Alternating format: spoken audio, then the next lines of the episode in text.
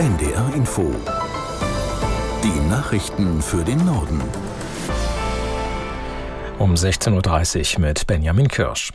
Das Bundeskabinett hat den Entwurf zum Klimaanpassungsgesetz beschlossen. Damit sollen die Kommunen in Zukunft besser auf extreme Wetterereignisse vorbereitet sein. Aus Berlin Celine Schmock. Mit diesem Gesetz fordert die Bundesregierung die Städte und Gemeinden auf, mehr gegen die Folgen des Klimawandels zu tun. Damit sind konkrete Maßnahmen gegen die Folgen von starker Hitze, extremen Niederschlägen oder Trockenheit gemeint. Also Schutz für die Menschen vor Ort und auch für die Umwelt. Dafür sollen in den Bundesländern die Risiken eingeschätzt werden von sogenannten Klimamanagern. Die schauen sich dann an, wo zum Beispiel Böden entsiegelt werden müssen, damit Regen besser abfließen kann. Oder ob beim Bauen von einer neuen Siedlung Beton verwendet wird, ein besonders klimaschädlicher Baustoff.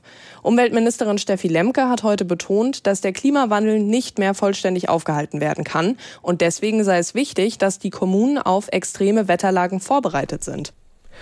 US-Präsident Biden hat bei einem Gipfel mit Ländern Nordeuropas für eine enge Zusammenarbeit zur Bewältigung der Klimakrise geworben. Es gehe darum, den Planeten zu bewahren. Dies sei die einzige existenzielle Bedrohung, der die Menschheit gegenüberstehe, sagte Biden zu Beginn eines Treffens mit den Staats- und Regierungschefs aus Finnland, Schweden, Dänemark, Norwegen und Island in Helsinki. Es bleibe nicht mehr viel Zeit, aber er sei zuversichtlich, sagte Biden. Mehrere der nordischen Länder gelten beim Klimaschutz und bei den erneuerbaren Energien als internationale Vorreiter. Das Bundeskabinett hat die neue China-Strategie für Deutschland gebilligt. Mit Blick auf deutsche Wirtschaftsaktivitäten in China kündigte Außenministerin Baerbock einen Kurswechsel an. Aus Berlin Alfred Schmidt. Unternehmen, die in China engagiert sind, sollten sich künftig nicht mehr im bisherigen Maß darauf verlassen, dass sie bei riskanten Investitionen notfalls auf staatliche Unterstützung zählen könnten. Klare Worte findet das Papier mit Bezug auf chinesische Spionagetätigkeiten gegen Deutschland. Diese seien im Begriff stärker zu werden. Dagegen werde die Bundesregierung einen harten Kurs einschlagen. Bei den Themen Menschenrechte und Einflussnahme Chinas auf andere Länder formuliert das Papier, die Bundesregierung sehe dies mit Sorge. Das EU-Parlament hat den Plan zur Bereitstellung von mehr Munition für die Ukraine gebilligt. Der sieht unter anderem finanzielle Unterstützung für die Rüstungsindustrie vor. Aus Straßburg Astrid Korall. Die europäischen Länder haben zunehmend Schwierigkeiten, der Ukraine ausreichend Munition und Raketen zu liefern. Deshalb will die EU die Herstellung ankurbeln und die Rüstungsindustrie mit 500 Millionen Euro unterstützen. Ein weiteres Ziel ist, dass die EU-Staaten ihre Bestände auffüllen und ausreichend Vorräte anlegen können. Nachdem sich Unterhändler der EU-Institutionen vergangene Woche auf diesen Plan geeinigt hatten, gab heute das Europaparlament final grünes Licht.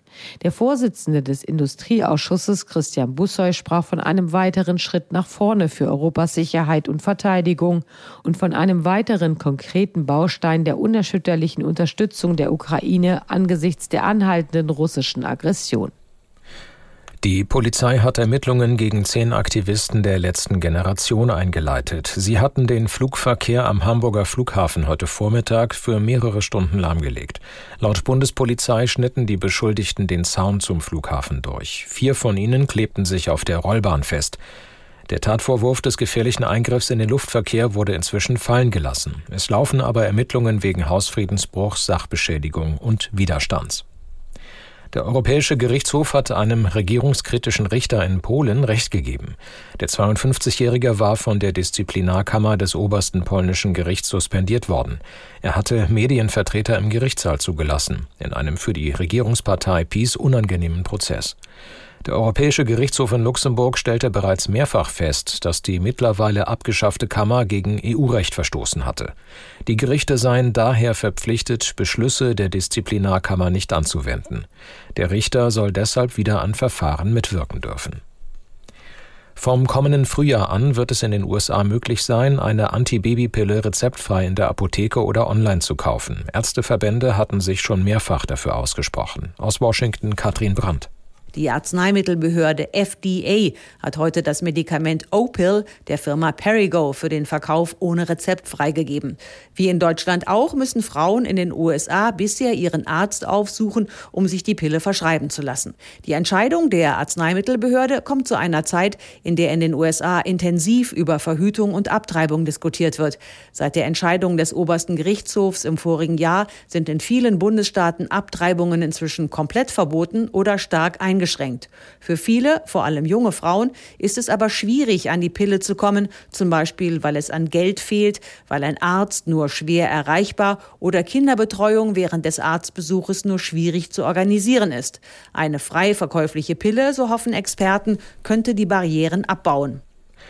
Obwohl es große Fortschritte bei der Therapie von AIDS gibt, sind im vergangenen Jahr 630.000 Menschen im Zusammenhang mit der Immunschwächekrankheit gestorben. Das geht aus einem Bericht der Vereinten Nationen hervor. Demnach steckten sich 2022 rund 1,3 Millionen Menschen auf der Welt neu mit dem Virus an. Insgesamt lag die Zahl der HIV-Infizierten bei 39 Millionen. Die Vereinten Nationen gehen davon aus, dass die Immunschwächekrankheit aufgrund besserer Therapiemöglichkeiten bis 2030 weitgehend besiegt sein könnte, wenn weltweit der politische Wille und die finanziellen Mittel aufgebracht würden. Das waren die Nachrichten.